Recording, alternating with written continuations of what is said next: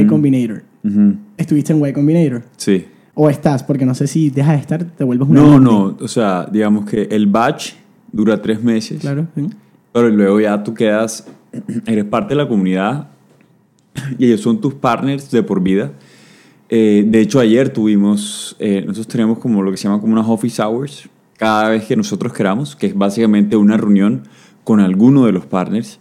Y casualmente ayer tuvimos dos que las pedimos para revisar un tema puntual, un tema de, de, de dos temas puntuales que queríamos revisar. Entonces siempre eres parte de la comunidad. Visto, yo como estuve también en el mundo de las startups, Ujú. Y Combinator es el hype así como uno lo piensa cuando está afuera o... O, o sea, es, es cool si dan full buenas herramientas, está todo chévere, hay inversionistas, pero Mira, yo creo que cuando era presencial tenía un impacto mayor. Yo creo en la virtualidad bastante, pero yo creo que hay cosas que, que lo tradicional jamás se va a poder reemplazar. O sea, yo creo que el futuro sí está, por supuesto, por ejemplo, en comprar en línea, pero nunca va a desaparecer que la gente compre físico. De hecho, por eso FitHub tiene un modelo omnicanal. Eh, lo mismo las reuniones, ¿no? O sea, hoy en día hacer reuniones virtuales es la maravilla, pero nunca es lo mismo este podcast presencial que simplemente virtual. sí. Sí, entonces yo creo que ahí se ha perdido un poco, se, se pierde un poco eso, ¿cierto? Yo creo que se, se pudo haber perdido eso. Sin embargo, sí fue muy, muy bueno. O sea, Y Combinator en verdad es, es, extraordinario. Y, y también depende, ¿no? O sea, de pronto si tú eres un emprendedor ya que llevas mucho tiempo, que ya estás en el ecosistema, conoces cómo funciona, de pronto Y Combinator no te hace sentido, porque vas a entregar una participación Sí. sustancial de tu empresa, si me explico. El default es como 7% por 125 mil, ¿no? Ya lo subieron a 500 mil. Ah, ok. a mí me tocó cuando era menos. Eh, Entonces, o sea, sí me explico, o sea, sí, sí va, o sea, si ya tú estás en otra etapa, de pronto no te hace sentido. Si tú estás empezando, como, como estaba yo hace un año y medio, eh, Rico. Es, la- es, es ideal para ti porque literal es lo que dice el nombre, te acelera, ¿no? Pero muchísimo. Entonces, y la comunidad, eh, eh, o sea, yo, yo creo que yo, yo sí le doy un enorme valor. O sea, yo me siento proud de, de ser Y Combinator y, y le doy el valor y se lo recomiendo a todo el mundo que, que aplique. El simple hecho de aplicar ya, Eh, valiosísimo. ya es valiosísimo. Sí, porque te, te hace cuestionar, por ejemplo, um, yo para, para hacer este podcast, que te dije que lo tengo como emprendimiento en la norte, eh, como mis prácticas, Sí. eh, además de las preguntas, que no concuerda mucho porque es un proyecto como audiovisual, artístico, pero no, yo lo quiero llevar como empresa, con mi socio, y me hago las preguntas con tú que, que necesitas en Y Combinator, tú sabes el formulario que te mandan, que dicen que es full importante, como, así sea que no vayas a aplicar, respóndete esas preguntas y, y te va guiando en tu empresa. Entonces, eh, sí, es una experiencia, solamente aplicar, como dices tú, es interesante. Aplicar, sí, 100%. O sea, yo sí lo recomiendo, Ahora, honestamente. Estando, en- suena super fanboy, pero estando en Y Combinator, ¿quién es la persona así que tú digas, wow, conocía a Paul Graham, conocía... Bueno, como, te- como era virtual, eh, o sea, todas Por las... pantalla, pero Sí, igual. era, era por pantalla. Sí que conocimos que tenemos como, como relación así más directa con los partners. O sea, cuando tú entras al programa te asignan unos partners. Eh, entonces tuvimos como unos tres, como unos cuatro partners con los que realmente hablamos. Gente muy, muy dura, ¿cierto? Y, y- eh, con ellos sí como que, como que hablábamos de tú a tú, ¿no? Hasta por WhatsApp y por, y por Slack y todo esto. Pero así que vi, así por ejemplo, creo que el primer día fueron con todos los, los, los founders de Airbnb. Uf, Y ahí el que más, digamos, ca- casi toda la charla fue de Brian Chesky. Eh, no, es- ese sí fue, fue, como decimos aquí, parte ojo. Y, y sobre todo porque la historia de estos tipos es increíble. O sea, son, tienen como, como, como muchas cualidades eh, que un founder y un emprendedor debe tener. O sea, muy insistentes, muy enfocados al producto, muy enfocados a hablar con los usuarios sí. eh, muy resilientes. O sea, su historia es que, no sé, yo creo que por lo menos unos 60 eh, fondos le decían que no. Eh, contaban que, un- que una vez estaban en una reunión en, en un café eh, con un inversionista, el inversionista se paró y se fue, simplemente se fue, y, y- o sea, sin despedirse, así, literal, como que Chao, sí. eh, se fue así como, como gros- Sí, de no me manera importa, grosera, no, exacto. Entonces, sí tienen, sí, sí, Sí, son una historia muy guay Combinator. Son Sí. un ejemplo. Y además, por ejemplo, que pues la historia que he visto es que al principio era una mierda. o sea, el- el- el- la idea como tal no les gustaba a cómo era concebida. A, Sí, lo que pasa es que, fíjate, o sea, y de hecho, esas son las ideas, las ideas más locas cuando se hacen realidad son las que, más, las que mayor éxito tienen normalmente. Porque lo complicado que es que la gente abra su casa. O sea, esa idea, si te pones a pensar, yo creo que jamás en Colombia se nos hubiese ocurrido porque uno, por, por cómo crecimos en nuestro país y por toda nuestra historia, uno siempre está todo como prevenido. Uno pensar aquí en abrir tu casa, eso como que, como que no, no, no, güey. Entonces, eso era lo que les preocupaba. Pero lo importante es que funcionó. Funcionó y, y tenían tracción y lo pudieron probar y todo esto. e- ese momento de pegarle a algo que es raro siempre es apoteósico, es, es- es bacano. FeedHub, cuando ese milestone, milestone de que, de que, uy, aquí sí puede haber algo. Sí. Pero mira, sí, sí es, es- y eso es muy importante lo que dices, porque mira, el mayor factor de éxito de las startups, y esto ya está súper medido, la gente eh, a veces cree que es el dinero, o que los founders, eh, si son buenos founders, o que no se peleen entre sí, todas esas cosas pesan. Pero lo que está estudiado, que, que es el mayor predictor de éxito de una startup, es el timing. Si es el timing correcto, si está la tecnología correcta, si el mercado está en el momento que es. Eso es clave. Con FeedHub pasó algo yo, yo hace 10 años, si no más, como unos 12 años, que empecé como todo esto. O sea, FeedHub nace también por, nace por dos cosas. Primero, por un interés muy personal mío por, por todo esto, de- de- de- de- del wellness como tal, de querer yo comer mejor, eh, llevar una vida más sana, eh, replantear mis prioridades en la vida, que ahorita chévere si hablamos de eso, que es muy importante. Eh, na- nace de todo eso, como, como ese, de ese camino mío personal de, de, de- sí, de- mejorar, ¿no? Por decirlo así. Y de, bueno, de que yo toda mi vida había estado en la industria de alimentos y bebidas. Eh, digamos que ese es el negocio de mi familia, mi papá, mi abuelo, toda la vida los vi trabajando en lo mismo. Eh, y eso es lo que me gustaba, eso, eso era lo que vi. Entonces ahí parte era, bueno, cómo, cómo juntamos las dos cosas que me apasionan, el retail con, con- todo esto de, de- de- alimentos saludables en ese momento, ¿cierto? Eh, y el problema ahí era que, bueno, en, en- hace 12 años eh, no era el momento, de ninguna manera, no era el timing, aquí eso no, no existía, o aquí nadie pensaba en, en- en comer sano, eso era, eso era, eso era, ¿quién pensaba en eso? Nadie. Hoy en día, mi primita que tiene 15 años está pensando si lo que se va a convertir en azúcar o si es gluten free o yo quién sabe qué carajo. Yo a los 15 años no tenía ni idea qué era esa mis, vaina. Mis primos de, de 5 años son medios. Les quitaron el gluten. Y mis primitos, eso que ellos deben sentirlo, ¿sabes? Que los, los niños son muy sensoriales. Ajá. Cuando comen y que les debe caer pesado y lo deben Claro. sentir. Porque siempre, ya que les quitaron el gluten, cuando van a comerse un pan o algo, van a pedir algo, pregunta, ¿esto tiene gluten? Mi primita. Imagínate, o sea, ya- es una locura a nivel de o conciencia sea, yo, eso. yo, yo a los 15 años no, no, no sabía que era gluten, o sea, te lo Sí, juro, tú me hubieras preguntado Tampoco. eso, yo, eso, ¿eso qué es? Te Claro. lo juro. Eh, Tienes que llevar a tus primitos entonces.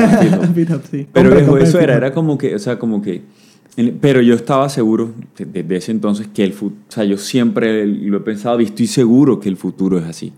O sea, en 10 años, de hecho, FitHub, hoy en día la apuesta que, que yo he hecho y mi equipo ha hecho en FitHub no es ni siquiera por lo que es hoy en día, sino es por lo que va a ser en los próximos 10, 20, 30 años. Porque estoy se- 100% seguro, o sea, y eso es algo evidente y, tangible de que para allá vamos. Pero bueno, hace, hace 12 años no era el momento. Cuando yo inicié, hace, mi primer intento de hacer FitHub fue hace unos 7 años. Yo siento que no era el timing, ¿cierto? No era el timing. Pero hace 4, cuatro años, luego a los 3 años de, ese momento, por cosas de la vida, sí ya era el momento correcto. O sea, ya había suficiente awareness de la gente sobre esto. Ya Instagram y, Facebook estaban mucho más fuerte y eso hacía que, digamos, que todas estas cosas que venían de Estados Unidos, de Europa, se masificaran aquí en, Colombia, por lo menos. Entonces ya era el momento, ya habían suficientes proveedores de los productos, haciendo buenos productos. Eh, entonces, digamos que en ese momento sí, sí fue como que, como que por fin, después del tercer intento, pude validar que sí había un mercado para esto. Y, y nada, y fue chévere porque digamos que todos esos intentos, eh, me- o sea, los pude capitalizar. Yo siempre digo a los emprendedores y es, o sea, si tú emprendes en un área que haga sentido para ti, porque te apasiona, porque tienes, porque, porque te gusta, ¿no? Porque tienes alguna conexión personal con el tema y con, y con la industria en la que quieres estar, si llegases a fracasar en el primer intento, no te cambies de industria. Sigue intentando, no importa la segunda o la tercera vez, porque la tercera o la cuarta o la quinta, yo qué sé, vas a haber podido capitalizar todos esos, todos esos errores de- de- de los primeros años. Claro. Entonces creo que hay gente que comete errores y creo que es porque quieren a veces emprender simplemente por emprender. Yo, yo soy de esos emprendedores y de pronto un poco así pasionales, que eh, pero, pero, pero creo que ese es el camino y es, uno tiene que enamorarse del problema, no de la solución. Y tiene que resonar contigo. O sea, una de las cosas que, que, que- a mí me, me, me apasiona de FIDOS es la misión que tenemos, que es ayudar a que la gente tenga mejores hábitos de vida. Porque, porque estoy seguro que entre mejores hábitos tenga la gente, van a tener mejor salud. Si tienen mejor salud, van a tener un mejor estado mental, un mejor estado de ánimo, van a poder crear mejores relaciones personales, laborales, vamos a poder construir eh, mejores ciudades, vamos a poder construir un mejor país, ayudar a contribuir a que, en, por ejemplo, en Latinoamérica podamos resolver el gran problema que tenemos, que no es ni la pobreza. El gran problema de Latinoamérica es que no hay instituciones fuertes. Ese es el problema de nuestro país, que deriva todos los otros problemas, la pobreza, la inequidad, todas esas cosas. Entonces, para poder crear eso, porque las instituciones al fin y al cabo son personas. Uno cree que las instituciones son los edificios, es como el imaginario que uno tiene, pero al fin y al cabo son las personas. Y esas personas crean ciertas normas de conducta y reglas que al fin y al cabo son las instituciones. Entonces, en eso es lo que a mí me motiva a, a- a trabajar en lo que hago. Entonces, en ese momento, hace unos cuatro años, más o menos, yo dije, mira, no, definitivamente aquí hay algo gigantesco, la oportunidad es oceánica y, y- y voy a meter la ficha en todo, dejé todo lo otro que estaba haciendo, todos esos otros proyectos que tenía los dejé a un lado y dije, me voy a dedicar 100% a FitHub. Me parece full interesante cuando hablas de instituciones. Mi, mi mamá trabaja en gobierno Ujú. y pues mezclando alimentación, la gente que trabaja en gobierno generalmente tiene muy mala alimentación y, y Ujú. ahí como que te va una hipótesis. um, porque, bueno, tienen eventos, tienen vainas. Generalmente en eventos es chicharrón, la vaina. Ujú, Sé que hace parte de nuestra cultura. Quiero el chicharrón, pero en Sí. exceso... Ajá. em, sería interesante cómo te puedes meter para poder mm, crear una cultura de alimentos desde las instituciones y pasar, porque por ejemplo veo que Fitas es muy B2C, creo yo. Sí, sí. Entonces, ¿cómo se vuelve B2B para crear cultura dentro de instituciones? No solamente por gobierno, sino Sí, múltiples total. empresas y tal. Porque una empresa donde las personas que son la institución realmente, no el edificio, se alimenten mejor, va a hacer todo mejor en su vida y, y- y va a volverse una mejor Total. institución. 100%. Y, y chévere que lo menciones porque en eso estamos ahora mismo. En eso estamos ahora mismo de cómo le llegamos a más personas. Y, y te lo digo, eso es lo bonito cuando tú dices, me enamoro del problema y no de la solución. Porque, si la porque nosotros, honestamente, nosotros hemos creado una solución muy, muy, digamos, muy robusta para, para el tema de B2C. O sea, de hecho, ya lo que no sé, no todo el mundo lo sabe, pero FitHub no solamente eh, tiene productos saludables, FitHub es una empresa que hace software para la industria del retail, que tiene un solo cliente en este momento que es FitHub, pero nosotros hemos podido automatizar e integrar todos nuestros procesos operativos y logísticos en, nuestro, en lo que se llama nuestro proprietary technology, que es nuestra, nuestra tecnología propia. Entonces, digamos que, que, digamos que tenemos una solución muy, muy chévere para, para, para el cliente de B- B2C, pero como estamos enfocados en solucionar un problema, entonces nos hemos abierto ahora a, a llegarle a otras, a otras instituciones y queremos hacerlo de una manera muy pedagógica y también, viejo, de una manera hay que entender algo. Tú no puedes obligar a nadie a hacer, a hacer lo que no quiera hacer. O sea, por mucho que tú quieras obligar a tu mamá o a tu papá o a tus hermanos a que coman mejor, es imposible que lo hagas. Es virtualmente imposible. O sea, la única manera en que ellos realmente, que alguien experimente cambios significativos en su vida es que tenga una motivación intrínseca. Tú lo que tienes que ser un ejemplo, una guía, darle herramientas, ¿sí me explico? Mostrarles el camino hasta ahí. Entonces, por eso cuando la gente o la gente a veces pide ayuda, es como que uno no debe tratar de solucionar la vida de las personas. Sino es, ven, te doy la mano, te llevo del camino, pero el mayor esfuerzo tiene que provenir de esa persona. Todo esto te lo digo porque uno llegar a, las, llegar a sé, instituciones, empresas, lo que sea, del gobierno, lo que sea, es, sí, listo, ¿cómo llegamos? ¿Cómo le ofrecemos herramientas, conocimiento, eh, los productos? Pero entender que si ellos no quieren, si me explico, hacer esos cambios, no va a suceder. Y honestamente, todavía la mayoría de personas no lo va a hacer. Pero yo sé que en 10 años vamos a estar hablando de otra cosa. Claro, sí, ¿Va? un nivel de conciencia más alto. Ahora que estabas hablando del timing, bueno, yo te dije, esta- invertí en una app y la app funcionaba en universidades como un Rappi para universidades y nos Sí. fuimos a pandemia. Y pues por eso no, en gran parte no, no fue lo que esperábamos. Timing incorrecto. Ujú. Tuviste el timing correcto hace cuatro años porque empezó a masificarse el, el tema del fitness. Ya, o más que el fitness, pues la conciencia al, comer. Porque el fitness es muchas cosas. Pero también sucede algo cuando las cosas se masifican, se vulgarizan. ¿ya? Y hay a lo que yo llamo mucho eh, fitness porn, como mucho porno, muchas vainas falsas en el fitness, como la dieta del vinagre, el cosa no sé qué tal. Ujú. ¿Qué, ¿Qué onda con eso? Porque bacano que sea un tema hablado, pero sé que también te tiene que afectar que, que haya mucho porno en el fitness y, mucha mentira. Y, eso tiene que afectar de alguna forma a ustedes. ¿Cómo combates o, o qué, qué piedrita en el zapato es eso? Dios, mira, eso es una realidad innegable. Hay mucho de lo que los influenciadores digan, sea un, que el influenciador sea un médico, un nutricionista o un entrenador. Yo creo en la educación. Yo creo que la gente tiene que educarse al respecto y es la única solución certera. Sí, es la única solución certera porque tú vas a escuchar muchísimas cosas en redes sociales y en la calle. Y no estoy diciendo que sean mentiras, pero tú tienes que ver qué es lo que te sirve a ti. O sea, yo soy de los que tú tienes que saber, tú tienes que conocer tu cuerpo mejor que nadie. Tu mente y tu cuerpo y tus emociones mejor que nadie. Ni siquiera el doctor. O sea, esa idea de que el doctor es el que te cura, yo no creo en eso. Yo creo que el doctor te da herramientas para que tú te cures. En la medida en que tú aprendes a conocerte, ¿cierto? Y, tu cuerpo y cómo funciona y, y. Si hay alguien recomendando un producto, bueno, a ver qué tiene este producto. No es porque me lo recomendaron, es porque a ver si la tabla nutricional eh, tiene estas características o los ingredientes son estos. Yo siempre veo que uno tiene que ver más que tablas nutricionales ingredientes. Sí, ejemplo, ahora que se viene todo este tema de los sellos en Colombia a partir de este año, creo que lo que la gente tiene que aprender es a leer las, las etiquetas nutricionales. Y lo que más uno tiene que enfocarse son en los ingredientes. Si quieres, ahorita te hablo un poco de eso y por qué no estoy tan de acuerdo a veces con, a veces con, con, con este tema de los sellos, porque creo que no son tan pedagógicos como, debería, como, como, como lo podrían ser. ¿Va?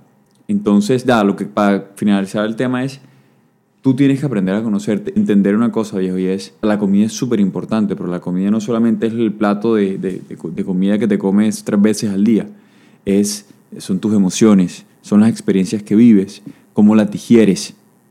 Eso es súper importante, o sea, el cuerpo, el cuerpo es muy inteligente y somatiza todo. Y creo que muchas veces no nos damos eh, el, el- no nos regalamos el espacio para ver esas, esas cosas que nos pasan en el, en el día a día. Entonces, yo soy muy partidario de enseñar eso. Eh, ya me estás hablando de educación, FitHub, algún momento, o no sé si ya lo hacen, piensas como educar. O meterte Sí, más claro, muchísimo, muchísimo. Mira, te cuento, yo, yo justo, justo cuando comencé FitHub, hace unos cuatro años, que te hablaba que tenía otros proyectos, de hecho, an- justo antes de comenzar FitHub, yo comencé un proyecto con la Universidad del Norte eh, que se llamaba, que básicamente era, eh, eh, ofrecíamos eh, cursos eh, en nutrición deportiva eh, y nutrición clínica. Y, y de hecho, y, y digamos, y hicimos, hicimos varios con la Universidad del Norte eh, presenciales, eran cursos más extensos, llegamos a tener nuestra propia, nuestra propia plataforma online donde tuvimos cursos y todo esto. Y lo que te quiero decir con esto es que yo soy un súper amante de la educación porque creo que es, creo, creo que es, es el camino. Cuando FitHub ya cogió fuerza, pues dije, ce- cerré todo y me dediqué 100% a FitHub. Pero la respuesta es sí. O sea, la única forma y, y la, y la forma en que nosotros creemos que podemos hacer este cambio es educando, educando a la gente. Y entendiendo que viejo, la educa, uno se educa cuando se transforma. O sea, el conocimiento por sí solo no, no, no funciona. ¿Sí, me explico? Hay, hay algo de la sociedad o, o de todos que tenemos como una necesidad de, a veces de, de tener la información y de consumir a fuerza, pero no la terminas bien usando. O sea, es como que la tienes, la consumes, pero no la transformas a lo que realmente necesitas.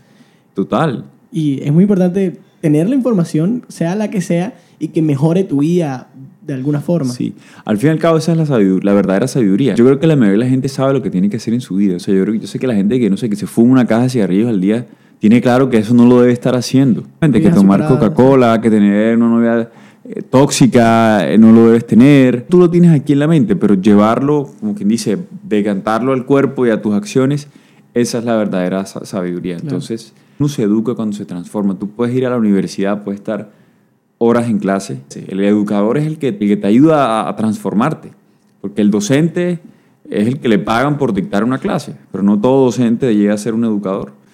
Entonces, ese es el camino viejo, o sea, e- educar. Bueno, ahora que estamos hablando del fitness, Ujú. y que yo creo que el fitness va más allá y justamente los dos fuimos a, a Organic Move, Ajá. estuvimos en la inmersión de hielo.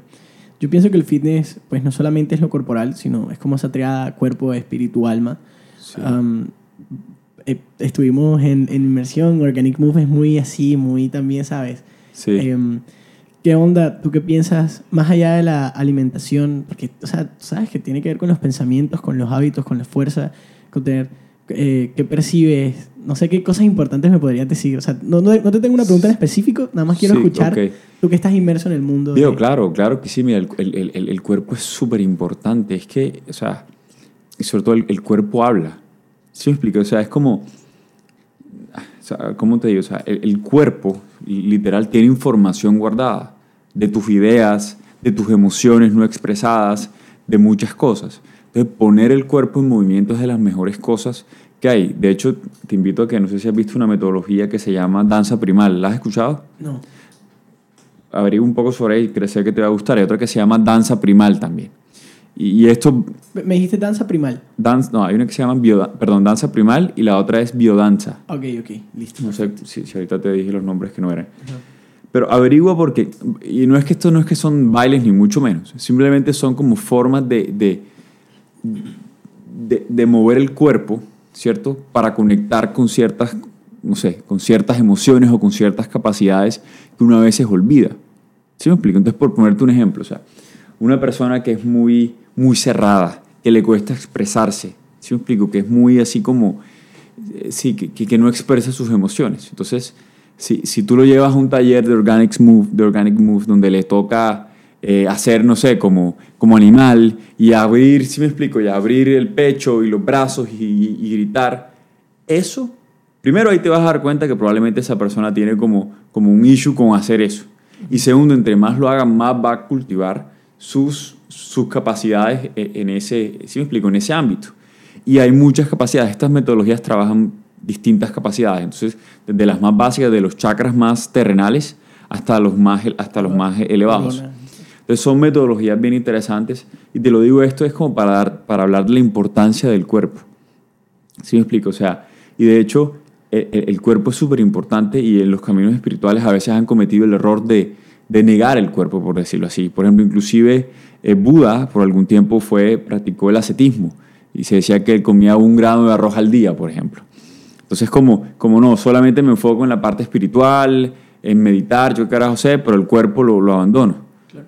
Y yo creo que eso es un gran error. Yo creo que casi todas las tradiciones espirituales, eh, digamos, de hoy en día eh, reconocen la importancia del cuerpo y por eso entonces hay que comer bien, hay que hacer ejercicio, de verdad ver el cuerpo como un templo. ¿Sí me explico? Eh, yo soy muy... O sea, yo, yo creo que, por ejemplo, el alcohol, eh, eh, yo no estoy en desacuerdo en que la gente se tome una copa de vino de, de vez en cuando, una cerveza, pero sí me parece muy inconveniente que, que hoy en día de verdad, o sea, la cultura del alcohol sea tan fuerte. Porque es que hoy en día sabemos, o sea, es un- son hechos científicos innegables, que es que el alcohol tiene una cantidad de repercusiones en nuestra salud. Sobre todo el alcohol es la cosa más depresiva que hay. No, hay nada más depresivo para el sistema nervioso central que el alcohol. Y lo, seguimos haciendo. Claro. Hay, otras cosas de, por qué la gente toma el alcohol. La gente a veces cree que, el alcohol... Si tú hablas con tus amigos, probablemente te dirán que el alcohol es de las mejores cosas que existen en el mundo. Y, lo que no entendemos es que el, el mayor beneficio que le sacamos al consumo de alcohol no es el alcohol, porque está comprobado que eso nos deprime. Pero algo que sí bueno que tiene el alcohol es que nos conecta con las demás personas. Igual el cigarrillo, igual hasta la marihuana. Tú vas a una fiesta y brindamos con guaro. Tomamos un guaro, entonces nos relajamos y entonces entramos en confianza y podemos hablar, si me explico, mejor. Entonces te tomas un tequila y ya te sientes más chévere para salir a bailar y sacas a bailar una pelada, entonces conectas con ella. O sea, es, es un tema de conexión con las demás personas. La gente que consume, por ejemplo, droga fuerte, por ejemplo, sobre todo gente habitantes de la calle, conectan, ¿sí me explico? A pesar de que no tenemos nada, pero por lo menos somos nosotros los que, los que estamos unidos aquí en esta situación y juntos con- consumimos. De hecho, hay un, hay un autor que te recomiendo muchísimo, se llama Joan Hari, escribió un libro que se llama Tras el Grito, y es toda la historia de la lucha contra las drogas. Y algo que me, llamó, me llama mucho la atención de su, de su libro y de su tesis, y él dice, es lo opuesto a la drogadicción no es la sobriedad, es la conexión. Y, y de verdad, y esto lo ves en muchas partes, no sé si te viste, mírate una, una película que se llama The Dirt. ¿No te la viste? No. La historia de, de Motley Crue. Ok. ¿Sabes cuál es Motley Crue? No, no tengo ni idea. Un grupo de rock de los 90 bacanísimo. Yo soy súper fan de Motley Crue. Y chévere porque en la película está Nicky Six, que es el, el, que es líder de la banda, adicto a la heroína. Y, y, y ves las escenas en donde, en donde él habla como de, de, de, de cómo dice, "Ah, I'm in love. Si me explico ya, pero I'm in love no con una mujer, sino con la, con la, con la heroína. Y, y cómo por primera vez decía que sentía esa conexión y ese calor. Si me explico? Entonces es eso, es conexión. Claro. ¿Va? Sí, sí.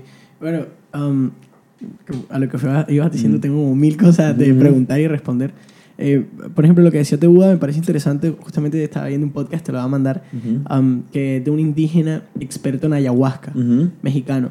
Y él decía que, que muchos budas em, es- podían vivir longevamente porque lo que hacían era como reprimir o, o no gastar energía en nada. Entonces, por ejemplo, comer de alguna forma también te gasta energía en todo tu Ujú. proceso digestivo. Respirar también te gasta energía. Entonces lo que buscaban era minimizar todo y por eso vivían longevamente hasta los 100 años sentados, eh, respirando lo que menos se pueda, comiendo lo que menos se pueda, pero tenía una carga, eh, em, o sea, tenías como una deuda karmática muy fuerte, ¿verdad? Decía el indígena. Porque eh, dejabas de vivir, literalmente, por, por el concepto de vivir longevo como si fuera algo y, y ir en contra a, a morir en la vida realmente es negativo. Ya, Ujú. sí está bien eh, que, que vivamos bien y sé que, por ejemplo, a veces eh, cuando hablamos de buena alimentación es como que vivir más tiempo, vivir más longevos, pero de esa forma ya era muy abrupto, entonces como que ir en contra a, a ser inmortales eh, eh, realmente es negativo en, en, en- como en, en las Ujú. sensaciones de vida. Bueno, y te voy a preguntar, eh, sea como en un aporte ahí que me parece Ujú. interesante, em, de cómo te fue la inmersión de hielo. ¿Qué, qué onda? O sea, que, por- porque yo tengo una, una cosa que me pasó cuando estaba respirando. ¿Cómo te fue el día que estábamos ahí eh, respirando? ¿Llegaste a algún estado o no? ¿O cómo para ti fue el ejercicio corporalmente? Ok, mira, sí, a, a mí, o sea, honestamente, para mí la experiencia del hielo, que lo he hecho varias veces, que lo he hecho varias veces, Bueno, para que la gente sepa es meternos en, en hielo. eh, sí, de hecho el, el método se llama de, de Hoffman Method, para el que quiera leer un poquito más. Yo lo he hecho varias veces, la mayoría de veces en Barranquilla. Ya en Barranquilla se ha vuelto, se vuelve más un tema, o sea, sí, men- sí mental, mental, pero para mí es mucho más como corporal. A mí el, el frío me ayuda mucho a desinflamar corporalmente los músculos, ¿sí? A, a- a- a esa parte me sirve muchísimo. Eh, este, este, este, por ejemplo, este, este, este domingo que estuvimos, sí, me sirvió muchísimo, por ejemplo, para desinflamar, por ejemplo, como había hecho mucho ejercicio durante la semana, de inflamar sobre todo los músculos de la espalda, me sirvió muchísimo. Y de hecho, por ejemplo, el frío, o sea, el dolor, normalmente cuando uno entra en hielo, como que el dolor más se te va como a las manos y los pies, ¿no? que son, porque toda la sangre se va como a los, a los órganos internos, eh, a los órganos internos, y por eso es que te duelen tanto las manos y los pies. Pero esta vez lo sentí más en la espalda, ¿sí? Entonces, no sé, ahí uno va a ver qué es lo que te está diciendo tu cuerpo, ¿no? Y probablemente, no sé, ahí tú, ya viene mi reflexión posterior a estoy trabajando mucho o tengo que cuidar más mi postura, Esas son las reflexiones. Uno, uno tiene que educarse uno mismo para siempre hacer esas reflexiones cuando tu cuerpo de alguna manera te habla. Te hablo un poquito de mi primera experiencia con, con- con este método, lo hice en Bogotá. Lo hice en Bogotá y obviamente Bogotá es muchísimo más frío. Y fue una experiencia muy diferente a todas, porque fue la, fue la, la primera vez que lo hice, fue la, una- la primera vez que de verdad sentí que entré como en un estado alterado de conciencia. Fue algo, fue algo eh, que fue algo diferente, muy diferente. O sea, como que cuando yo entré al agua fría, porque además era como era una nevera con hielo en Bogotá. Y, y- y llegó un momento donde sentí como, como si mi estado de conciencia cambió abruptamente. ¿Qué sentías? Como si, como si estuviera elevado, no, no sé, como, como si estuviera elevado. Tanto así que yo estuve tres minutos y yo sentí que fueron como 10, 15 segundos. O sea, fue, fue una, fue una O cosa sea, así. en verdad, en verdad, en verdad pensaste que no duraste nada. O sea, Sí, real, sí, no literal. Y, y- como estaba extremadamente presente. Porque era tan, fue tanto el shock, ¿sí me explico? Que, que, que, que, que, que sen- sen- sen- sentí ese cambio, ¿no? Entonces, eh, fue, fue diferente. Creo que las otras veces ha sido un poco más suave. Luego lo hice una vez en, en, en el Quindío. No hacía tanto frío. Yo creo que depende mucho de, de- del frío. Y también, también creo que la preparación de antes fue mucho mayor. O sea, hicimos muchísimo más, hice mucho más tiempo de respiración, de concentración. De pronto eso también pudo haber contribuido a Sí, eso. claro. Pero, y ya que ahorita me dijiste que, que eso lo comparto full, de que uno tiene que escuchar al cuerpo, más que el médico, un- uno tiene que preguntarle a- al, al cuerpo de uno cómo se siente. ¿Qué es lo más interesante que te ha dicho tu cuerpo?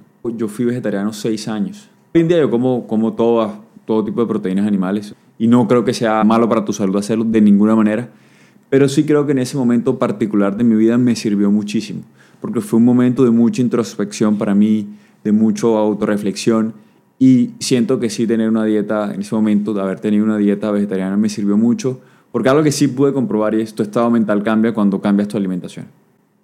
E- eso sí lo tengo claro. O sea, es de verdad, o sea, entre tú más, más sutil sea la energía de lo que comes, más sutil va a ser tu mente. Eso para mí es un hecho innegable y lo he visto en cientos de personas hasta la fecha. Entonces en ese momento me sirvió mucho. ¿verdad? Eh, luego mi cuerpo en un momento me volvió otra vez a pedir, o sea, sentí que tenía que volver a, a comer otra vez proteínas animales y creo que ha sido lo mejor. Me he sentido muchísimo mejor a, a partir, a partir de eso, en ese momento. Y te digo, recientemente también, y es como, también me ha pasado mucho, obviamente a medida que Fido va ido creciendo, uno tiene más responsabilidades, eh, más personas a tu cargo, eh, mayores retos y por supuesto te vas estresando un poquito más. Entonces, sí, sí ha- también ha sido un llamado como, oye, mira, volver a esas prácticas que, que, que siempre has sabido que son las correctas, hacer ejercicio, comer bien, sacar un tiempo un domingo para ir a una práctica como esta. O sea, ¿sí me explico? Como, como, como, como set your priorities y, y, y, y sí, y de verdad que ha sido eso. O sea, creo, creo que a medida que, que, que que me ha retado como, como emprendedor y como persona, también me ha ayudado a replantear muchas otras prioridades de mi vida, no solamente laborales, sino también personales, de, de qué es lo que quiero. Porque creo que uno no, uno no solamente debe, uno no debe emprender un negocio simplemente por el hecho de ser exitoso empresarialmente. Es muy seductor, pero todo cuando estás en el mundo de startups, porque, porque el tema de las startups es muy mediático. Empiezas a compararte y, y, y Y es súper bueno para eso, para ayudarte a no caer en esa trampa. Parecería lo contrario. Pensé, pensé todo lo contrario. En lo absoluto. Pensé que había como un dashboard, KPI, tal, todos midiendo, No, sí, todos jugando. Sí, sí, sí, porque ellos son muy responsables en ayudarte a construir una gran empresa y, y con las métricas correctas, pero precisamente te dicen es crear la empresa que tú quieres, la empresa que puede funcionar, no la empresa que, que quieren los inversionistas, la empresa que puede realmente ser exitosa y la empresa que tú quieres. Hey, em, eh, em, te tengo esta, esta pregunta, joder, te iba a hacer justamente una pregunta previa y se me fue. Tú sabes, así es la vida. Em, eh, si te pudieras, esta es una pregunta, sabes, que como que se escucha full, pero te voy a agregar algo más.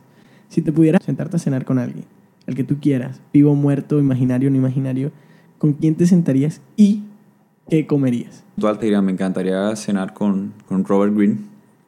Robert Greene es, podría decir que es mi autor favorito. ¿Qué ha escrito Robert Greene? Eh, 48 leyes del poder.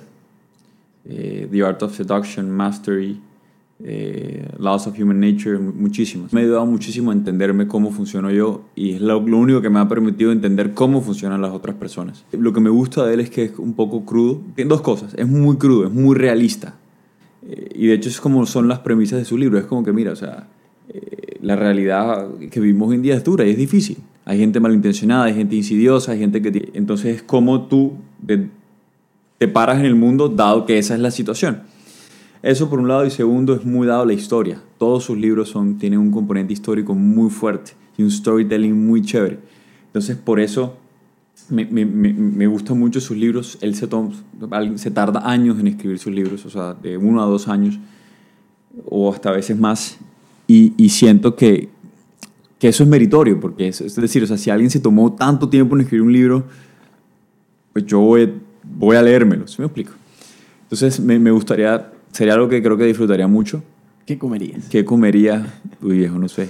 En una, eso, o sea, imagínate, todo lo que te puede decir, se tarda años en expresar ideas. Sí. Viejo, no sé, me, me, eh, me gustaría, no sé, eh, no sé, una buena pizza, un buen sushi, eh, no sé, un, un buen steakhouse, Un algo steakhouse. así. Sí, algo así. Siento que eh, Robert, que escribió 48 leyes del poder, me lo imagino comiendo en un steakhouse en traje, no sé por qué. ¿Pero, ¿Lo has visto? Eh, he visto los libros, pero no reconozco la cara de él. Es súper curioso, porque es algo que él siempre dice. Tú ves a Robert Greene y te lo imaginas eh, el varas más varas del mundo, Sí, sí, en lo absoluto. Es un nerd geek, así con gafitas, medio traste. eh, nada, nada, nada que ver con esa, Ok. con, con- con esa imagen. De hecho, es algo súper curioso, y él lo dice. Él escribió un libro con 50 Cent, se llama The Fifth Law. Yo me lo leí, buenísimo. Eh, eh, y habla básicamente pues, de, de cómo, cómo, cómo 50 Cent eh, enfrentó todo lo que enfrentó en su vida para llegar a ser un artista famoso. Acuérdate que él fue pandillero, estuvo en el mundo de la droga. Y él cuenta que cuando se conoció con 50, 50 le decía, yo pensé que me iba a topar con el, ¿sí me explico? Con el, con el, con el chico malo, así de, de traje, como dices tú. Eh, Y en lo absoluto. Y también Robert decía, cuando conocí a 50 me imaginaba a otro tipo mucho más agresivo, mucho más... Pandi- un pandillero. Sí, y en lo absoluto, alguien también muy sensible y en el fondo todos tenemos, es, es- así somos, ¿no? O sea, de cierta manera tenemos sí como esa máscara, ¿no? Esa personalidad, que de hecho la personalidad de uno es la máscara de uno, pero en el fondo uno siempre termina siendo más sensible eh, eh, y y más vulnerable de lo que uno aparenta. Claro, claro. Una cosa que quería saber era que am, estamos hablando de 48 leyes del poder, tal, me parecen libros más allá de motivación, sino que tal vez dicen verdades de la vida o... Sí, Em, hay algo que es una, pienso yo que es una verdad de la vida, pero no, lo, no sé si lo vemos tan así, es que todos tenemos un poder más allá. Cuando tengo contacto con alguien, se me va toda la fuerza. Y es más allá de que, uy, me genera mala vibra y tal. Tú sabes que a veces vemos a las personas y es como, "Mm, no sé, no, literalmente, Javi, yo a veces como que estaba en la calle y que he pensado, mierda, me echaron algo, que me asusto. sientes que se te va la energía, Pero brutal, o sea, como, como que... si te desenchufaran. Sí, me tocan Ok. y es como que, o sea, muy fuerte, o sea, fisiológico, es, y me, me alejo y, y me voy porque siento como va a desmayar. Es fuerte. O sea, hasta hacemos, hasta es ok. fuerte, sí, es fuerte. Ok, Y son personas que puedes categorizar como, como malas personas o... No, no, no, no tengo miedo porque al final cuando me pasó eso nunca terminé conociendo a, a ninguna de esas personas. Pero fue muy fuerte. Es más allá de lo que te digo, me genera mala vibra, creo que me van a robar acá cuando estás en la calle, creo que me va a pasar tal cosa o no va a hacer tal negocio. con- No, no, es más allá. Es, es que mi, mi cuerpo me habla y me, me grita en ese momento. Ok.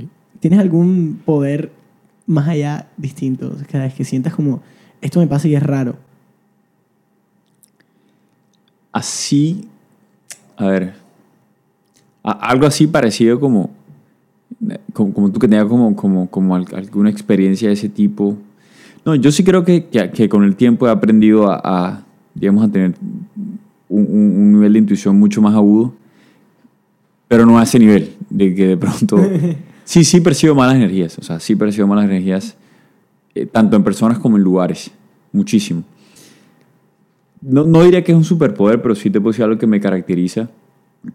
Y es que he aprendido como a poder ver, no sé, muchos pasos más adelante ¿sí? de, de- de lo que está hoy en día. Siento que puedo ver qué es lo que va a pasar a futuro. Puedo saber hacia dónde van las cosas. Creo que he desarrollado muy bien esa, esa, como esa habilidad. Ok. O sea, ¿sabes jugar ajedrez? Sí, no, no, no soy el que más juego, pero creo que me iría bien, ¿sabes? Sí, porque el ajedrez es muy así. Sí, tú sabes claro. que tú vas a mover algo y, y van a pasar cinco cosas. Literal. Entonces literal. te voy- ya te voy a pensar como un jugador de ajedrez cuando estés jugando con FitHub. Sí, sí, creo que, creo que me podría ir bien, me podría ir bien. Te va a pintar así. Algo que no te guste de FitHub, o algo que tú digas, uy, a veces siento que esta cosa de FitHub me cuesta más de lo que me da. Mira, no, no es que no me guste, creo que, creo que ha sido más bien un reto y es de verdad cómo encontrar ese balance entre, entre tu vida personal y tu vida laboral. Creo que una startup te consume muchísimo. Creo que una personalidad como la mía, que es también muy, de cierta manera, como obsesiva con las cosas, contribuye a que seas todavía más entregado y obsesivo con las cosas. Pero pero, pero el reto está en encontrar el balance, porque es que lo que te da a ti estabilidad en la vida y tu base no puede ser solamente un, eh, tu, tu empresa. O sea, tu empresa se vuelve casi tu identidad. Y eso no está bien. Nosotros los seres humanos tenemos necesidades muchísimo más profundas. ¿Cómo puedo también darle el, el mismo peso a las cosas que, que son importantes para mí, la familia, mi crecimiento personal, mi salud, al mismo tiempo. Ojo, y no riñe con FIDO, porque no es que tenga que dejar de trabajar en FIDO para poder alcanzar estas cosas. Es cómo me aproximo yo a lo que hago. Desde el punto, desde a qué es lo que, lo que prima siempre en mí, ¿no? Y es lo que de verdad yo trabajo diariamente. Es, mi misión aquí es ser un mejor, una mejor persona, un, ser, un mejor ser humano. ¿Qué es lo que quiero? ¿En quién me quiero convertir? Si me explico? Antes de qué es lo que quiero lograr. Y es lo mismo que yo le digo siempre a mis colaboradores. Yo les digo, miren, para mí es muy importante saber quién es la persona que ustedes quieren ser de aquí en adelante. Porque ustedes no me vengan a decir que ustedes vienen a trabajar aquí, ni por mí, ni por FITHUB, ni por la misión que tiene FITHUB, porque es mentira. Uno nunca hace las demás cosas por alguien diferente o por algo diferente a uno mismo. Todo el que te diga lo contrario te está mintiendo. Uno siempre hace, todo este podcast que estás haciendo, lo estás haciendo porque de alguna manera algún beneficio tuyo profundo le, le encuentras. ¿Va? Y en la medida en que tú encuentres esa satisfacción, esa autorrealización como persona, si es natural y espontáneamente vas a ayudar a las demás personas. ¿Sí me explico? Entonces yo creo que ese es el camino. Si es un poco individualista, y un individualista en el buen sentido, y es yo primero, yo logro centrarme y, y- y realizarme como persona, y en la medida de eso voy ayudando a las demás personas. O sea, no es que tienes que primero autorrealizarte, ni mucho menos para luego sí pensar en ayudar a otra gente. No, es que priorizo. Que puedes hacer las dos cosas en paralelo. Pero mi prioridad, tu prioridad siempre tienes que ser tú mismo. Y tener muy claro a dónde quieres llegar. Entonces, ¿a mí de, qué me serviría tener de la startup más exitosa de Colombia, de Latinoamérica, del mundo, de lo que sea? Si mis relaciones personales no están bien, si mi salud no está bien, si no me siento bien conmigo mismo, si no estoy tranquilo, si no siento que realmente estoy en un camino eh, de desarrollo personal o de crecimiento espiritual, ¿de qué me sirve? Y escasos los vas a encontrar. Yo he visto muchísimos casos, hay muchísimo éxito empresarial, eh, pero... Con que- fracaso personal. Con fracasos personales. Para mí eso son victorias vacías, porque ¿de qué te sirve? ¿De, de qué te sirve? Y de verdad te lo digo, Chanchi, porque uno a veces lo escucha, pero cuando ya estás metido en la cosa, lo empiezas a ver y de verdad te empiezas a replantear como que, eh, ¿qué es lo importante para ti? Sí, su- suena fácil porque es una idea que se escucha uno varias veces, pero algo que yo digo bastante es, no es lo mismo tener un pensamiento o saber que existe que sentirlo.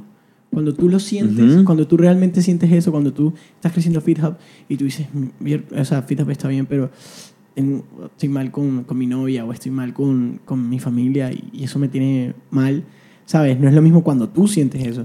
Y que vienes aquí a un podcast y la gente dice, ah, pero Javi tiene FitHub que, que hace llorando, o sea, la, la tiene arreglada, ya está creciendo, van bien, ¿sabes? Como que es full distinto. Y hablando ahora de lo que decías, de que hacemos las cosas por nosotros mismos, eh, yo comparto esa idea totalmente y, y me parece que está bien, ah, se malinterpreta que somos egoístas. incluso hay teorías, pon tú esta teoría de los tres cerebros o la forma de dividir el cerebro en tres, que está córtex, que es esta parte toda racional, límbico, que también tiene que ver como con los sentimientos, y el más profundo, que es el reptiliano, que es el pensamiento primitivo. Y al parecer cuando estás sentado viendo el dashboard de FeedHub, ah, ok, bueno, aquí se hacen ventas y yo puedo aumentar la venta si muevo los stands más adelante porque es lo que me dice la data y la información. Eh, al final, al final, al final, la decisión siempre viene de, de lo profundo, del sentir, de, o sea, somos pasionales e intuitivos como personas. Entonces, tú sientes que, que, eso que tú estás pensando está bien por los datos, pero tú no estás pensando por los datos, sino porque al final sientes que está bien. ¿ya? Entonces, comparto totalmente esa idea y ojalá que quede bien expresada para la gente, ¿sabes? Más allá de, de eh, lo egoísta o lo que sea, es como tienes que pensar en ti para poder hacerle bien a los demás. Eh, suena cliché, pero es más profundo. No es tan cliché, porque mira, hoy en día y la coyuntura política de nuestro país y todos esos discursos que van en contra del individualismo o del individuo y que, y que hablan de, de la sociedad, del pueblo, de, de para todos, eso siempre termina mal. Porque cuando tú cuando tú quieres hacer eso, por ejemplo, y perdóname que me meta aquí casi con un tema político, cuando tú intentas eh, eh, poner siempre a la sociedad, ¿cierto? O al pueblo por encima de cada persona, la única forma que tienes para hacer eso es cortando las libertades personales. Y ese es el camino para cualquier régimen totalitario. ¿Sí? Entonces, por eso yo soy un defensor de las libertades, de todas las libertades, libertades individuales, como libertades eh, de, mercado, por decirlo así. Entonces, eso es lo que tenemos que fomentar, el individuo, que la gente quiera lo mejor para sí mismo. Y vivimos en una época donde, donde las condiciones están dadas para eso, para que cada persona busque su propia individualidad. Eso no pasaba hace, hace rato. Si tú ves, por ejemplo, en la Edad Media, el individualismo no era tan algo tan fuerte. Y esto lo podías ver en cosas tan, tan sencillas como una casa donde habían 12 12, 12 hijos. Los zapatos no eran, no eran mis zapatos, mis camisas, eran los zapatos, las camisas y tú cogías las que, las que, las, que, las que estaban ahí. Lo estaban usando. Exactamente. Ese concepto hoy en día todo el mundo tiene su iPhone, su termo, su... ¿Sí me entiendes? Y ahí puede haber una crítica decir, no, es que el consumismo se ha apoderado de nosotros y toda esta cosa. Y puede que haya algo de cierto de eso. Pero al mismo tiempo ese individualismo ha hecho que la gente también tenga un mayor grado de responsabilidad y de satisfacción personal. Porque es que entendamos algo, viejo. Si la gente no se siente bien consigo misma, no hay forma que nosotros estemos bien con el mundo externo. Nosotros lo que tenemos que fomentar en nuestras sociedades es ese sentido de individualismo sano. De, ok, yo cuido de mí, en la medida en que yo estoy bien, voy a salir a, a hacer otras cosas. Yo te aseguro que si tú en los próximos cinco años empiezas a realizarte de la manera más idónea para ti, yo estoy seguro que tú lo único que vas a hacer es ayudar a más personas. De eso estoy seguro, si realmente se, da eso. Claro, sí, totalmente. Oye, una pregunta, ahorita me ah, hacen unas preguntas, me estabas hablando sobre las necesidades profundas. ¿Cuál es la necesidad profunda que te has preguntado últimamente o que tienes? A mí me encantan las preguntas. Yo pienso que todos debemos tener una pregunta que, que por temporadas nos hacemos. ¿Cuál es la pregunta que tienes ahora mismo? La pregunta que tengo ahora mismo. A ver, ya, yo creo que todos yo creo que todos los seres humanos tenemos unas necesidades eh, muy profundas, muy reales, eh, muy existenciales. Creo que hay unos que son más conscientes, hay otros que son menos conscientes. Creo que entre menos conscientes seas de eso, más atractivo vas a encontrar ciertas cosas que son pronto un poco más superficiales, ¿sí me explico? Pero todos las tenemos. Y esto no es un tema eh, religioso, ¿no? O sea, porque todos los seres humanos tenemos esa, esa, profunda necesidad de conexión, casi lo que hablábamos. De, de hecho es eso, o sea, eh, todos tenemos esa necesidad de conexión con la vida, con Dios, que llámalo con lo que tú quieras, si me explico. Eh, y, la vamos a buscar eh, en el alcohol, en, en, lo que tú quieras, ¿no? Pero la vamos a buscar de una manera. Entonces, yo siempre te digo que trato de hacerme más consciente de eso. Y sí, mi pregunta es, listo, ¿cómo encuentro ese, ese balance y ese equilibrio entre, entre, la, entre la vida material y la vida espiritual para, para no perderme ni en la una ni en la otra. O sea, yo creo que también el que se pierde en la vida espiritual y queriendo como estar todo el tiempo en paz, puta, no, no, ¿qué tanto estás contribuyendo tú a la, a la sociedad? Ahorita me hablabas de que la gente vivía 100 años eh, sentado sin hacer nada, pero eso no es lo que necesitamos hoy en día. Hoy necesitamos gente que sea capaz de tener una startup, generar empleo, generar riqueza, ¿es cierto? Necesitamos gente que sea capaz de hacer cambios sociales y esos cambios sociales no los vas a poder hacer si estás en una montaña me- meditando solo. Yo creo que esa pregunta me viene, me viene recurrente y es también, ¿qué es importante para mí? ¿Qué es ¿Qué, importante? qué es importante para mí? Me la hago todo el tiempo. ¿Qué es lo que le tengo que dar prioridad? Y, y que eso me lleva a tomar decisiones, decisiones diarias. Por ponerte un ejemplo, puedo haberte dicho que no a este podcast porque tengo muchas otras cosas que hacer, pero creo que venir a un espacio como este a, a- a compartir y de alguna manera aportarle algo a alguien que, que venga, que venga a escuchar esto, para mí tiene mucho significado. Genial, gracias, brother. Eh, pregunta ahí, um, a que estabas hablando ahorita de sentidos religiosos y, y toda esta vuelta. ¿Tienes alguna deidad? Yo, deidad como tal, no. No tengo una deidad como tal. Yo hago yoga hace muchos años. Te puedo decir que ese es como mi camino espiritual. Yo creo en Dios, o sea, 100%, y creo que Dios está en todos. No soy religioso, o sea, no, no pertenezco a ninguna religión. No creo en las religiones, honestamente. Respeto mucho a la gente que, que tiene religiones. Tengo muchos amigos metidos en, en eso. Estudié en un colegio católico.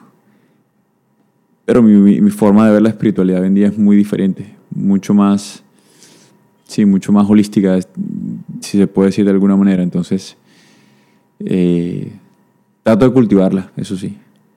Ok.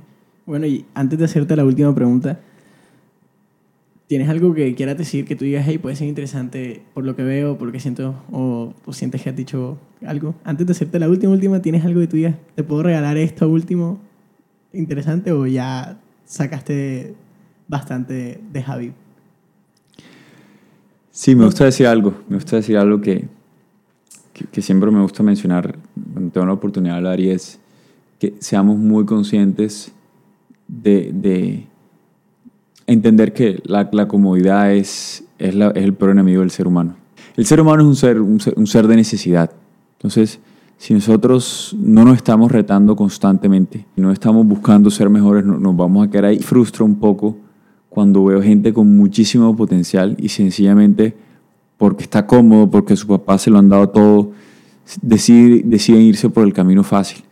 Yo creo que teniendo privilegios teniendo tantas oportunidades, yo creo que hay que tomarlas. No podemos estar siempre muy cómodos porque el ser humano tiende a eso. Cuando nos quedamos en esa comodidad no estamos, fiendo- no estamos siendo fieles a nuestro mayor potencial. Entonces creo que, creo que sería eso. Ok, totalmente me gusta full.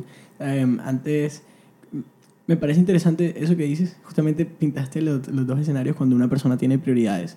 Cada quien tiene un tipo de prioridades distintas. O sea, em, dijiste pues la parte de incomodarse, que me encanta, mí me fascina y la, la comparto. Me, a mí me fascina retar mi mente o hacer cosas que yo diga, wow. Y, y aquí voy a abrir mis sentimientos. También hay otra parte que pasa, y también quiero saber tu, tu pensamiento. Cuando hay veces me siento culpable. Culpable porque, porque, porque, marica, porque yo gané una carrera de espermas y estoy aquí sentado y tengo una casa y, y- Ujú. y me dan comida, ¿sabes? Como que, Ujú. y a veces me siento culpable por eso. La culpa es de las grandes cosas que más dañan el espíritu humano. Me cuenta algo. O sea, tú no te puedes sentir lo suficientemente mal para que alguien se sienta mejor. Te- Por muy miserable que te, te quieras sentir, eso no va a hacer que la persona que esté al lado se sienta mejor. Tú estás viviendo lo que tienes que vivir, ¿sí? las experiencias que te corresponden en este momento. Parte de eso es tener todos estos privilegios. Tendrás unos aprendizajes distintos a los que tiene esa persona que está en la calle en muchos sentidos. Uno tiene culpa porque le había dado más privilegios, culpa con los papás, culpa con tu pareja. O sea, uno siempre tiene la culpa, siempre lo, lo- lo- no, es que es parte de nuestra inseguridad. Entonces, la culpa siempre es algo para tenerla ahí bajo lupa, bajo lupa, para, para hacerle seguimiento, porque, porque, porque vuelvo y te digo, o sea, si te pones a ver, ¿por qué tienes que sentirte culpable? Si no te puedes sentir suficientemente mal para que alguien se sienta bien. Y además, cada persona tiene que vivir su camino. ¿Sí me explico? Entonces es Eso, ha- ha- hazle, eh, auto, autoanaliza mucho esa cada vez que aparezca ese sentimiento. Me, me volaste la mente con... O sea, te lo juro que es algo que me pasa. Esa frase la voy a guardar muy bien. Eh, no, no hay forma que me sienta suficientemente culpable para que los otros se sientan mejor. Y eso está, está buenísimo. Y hablando del karma, ya esto es... um, yo digo que me porté muy bien en la vida pasada porque Ujú. yo esta la vine a disfrutar. O sea, yo en verdad agradezco. Me pasan distintas cosas también, pero disfruto mucho esta que estoy viviendo ahora mismo. Maravilloso, Sí, loco, cool. maravilloso. Bueno, la, la última pregunta y la más importante para mí, eh, ¿cuál es tu sueño más grande? A mí me, me- me importa mucho saber el sueño de las personas, porque creo que tal vez socializarlo ayuda a que se puedan cumplir. Claro. Digo, mira, o sea, yo, yo, yo te digo, o sea, lo, lo que creo que, lo, que en el fondo quiero, digamos, es poder llegar a ese estado donde sienta que, que me he podido realizar como persona. Creo que si uno logra eso, uno va a poder alcanzar mis metas y mis logros en las, en, las distintas áreas de mi vida, a nivel personal, a nivel de salud, a nivel eh, familiar, a nivel empresarial, porque e- esa, esa es mi meta, ¿sí me explico? O sea, sentirme pleno, sentir que estoy a- eh, llegando a mi máximo potencial, que he hecho las cosas correctas, que sigo haciendo las cosas correctas. Y ya luego, una vez eso, y en ese estado de, de paz, de tranquilidad, de, de armonía, ya luego veremos qué, qué sucede con mi empresa, con mi familia, con mis cosas, porque son cosas que no están, están fuera de mi control. ¿Sí me explico? Yo te podría decir que mi sueño es que Fido sea, yo no sé, la multilatina más grande de, de- Un unicornio.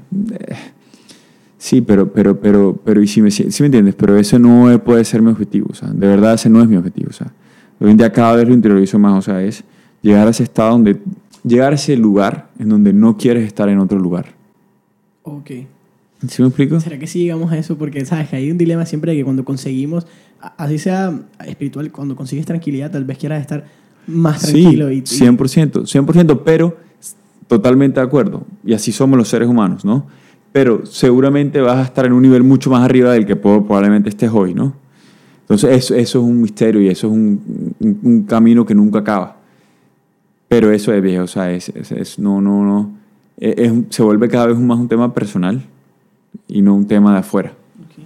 Ok, El nombre para mí de, de- de ese sueño es estar en el lugar um, donde no quieres estar en el lugar donde no quieres estar en otro lugar, ¿verdad? Ujú. Pero ¿cuál es el apellido, verdad? Es tranquilidad, es, es realizar... Paz interior. eh, paz, interior. Es paz interior. Paz interior. Paz interior en ese aspecto. Bueno, dice todo lo que pueda haber que crea que te pueda funcionar de paz interior, te, 100% te lo notaré y que llegue a ti.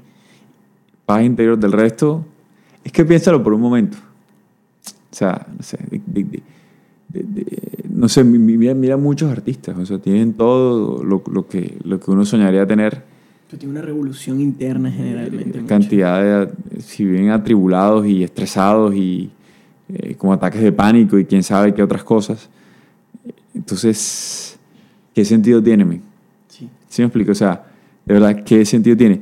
Y es que el, el ser humano hay algo súper particular de nosotros y es que o sea, nosotros somos como, no sé, como, como la única especie que o sea, valoramos, o sea, decidimos qué queremos con base en lo que las demás personas tienen.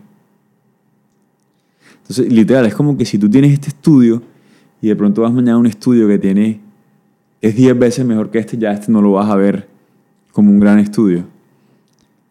Eh, ¿Sí explico? Eh, si fueras un estudio que fuese 10 veces peor que este, dirías, tengo el mejor estudio de- del mundo. Ese es un truco, eso es un truco y que hay que saberlo manejar porque es lo que te decía, ok, no me quedo, no me quedo, entonces no me conformo. Claro que tú quieres tener un mejor estudio. Es, es, es ese vaivén en el cual me siento, siento mucha gratitud por todo lo que tengo, me disfruto lo que tengo, pero sí aspiro también crecer. Eh, bueno, y ya, generalmente uno no le dice esto a las personas la primera vez que se sienta a hablar, pero, brother, te quiero, gracias. Gracias, O sea, tú sabes lo valioso que es que tú, que estás manejando una empresa, que me imagino tienes mil boleos, que me imagino en el celular están reventados y Javi tal, te tomes el tiempo a expresar las ideas, lo que realmente sientes y, y recomendaciones a gente que no conoces y a mí que tampoco me conocía, en verdad es muy valioso. Gracias, brother. Ahora, gracias a ti por la invitación y, y sigue haciendo ese trabajo porque créeme que hay mucha gente que, que le sirve mucho este contenido y, y estoy seguro que también tienes muchas co- más cosas por, por decir y contribuir.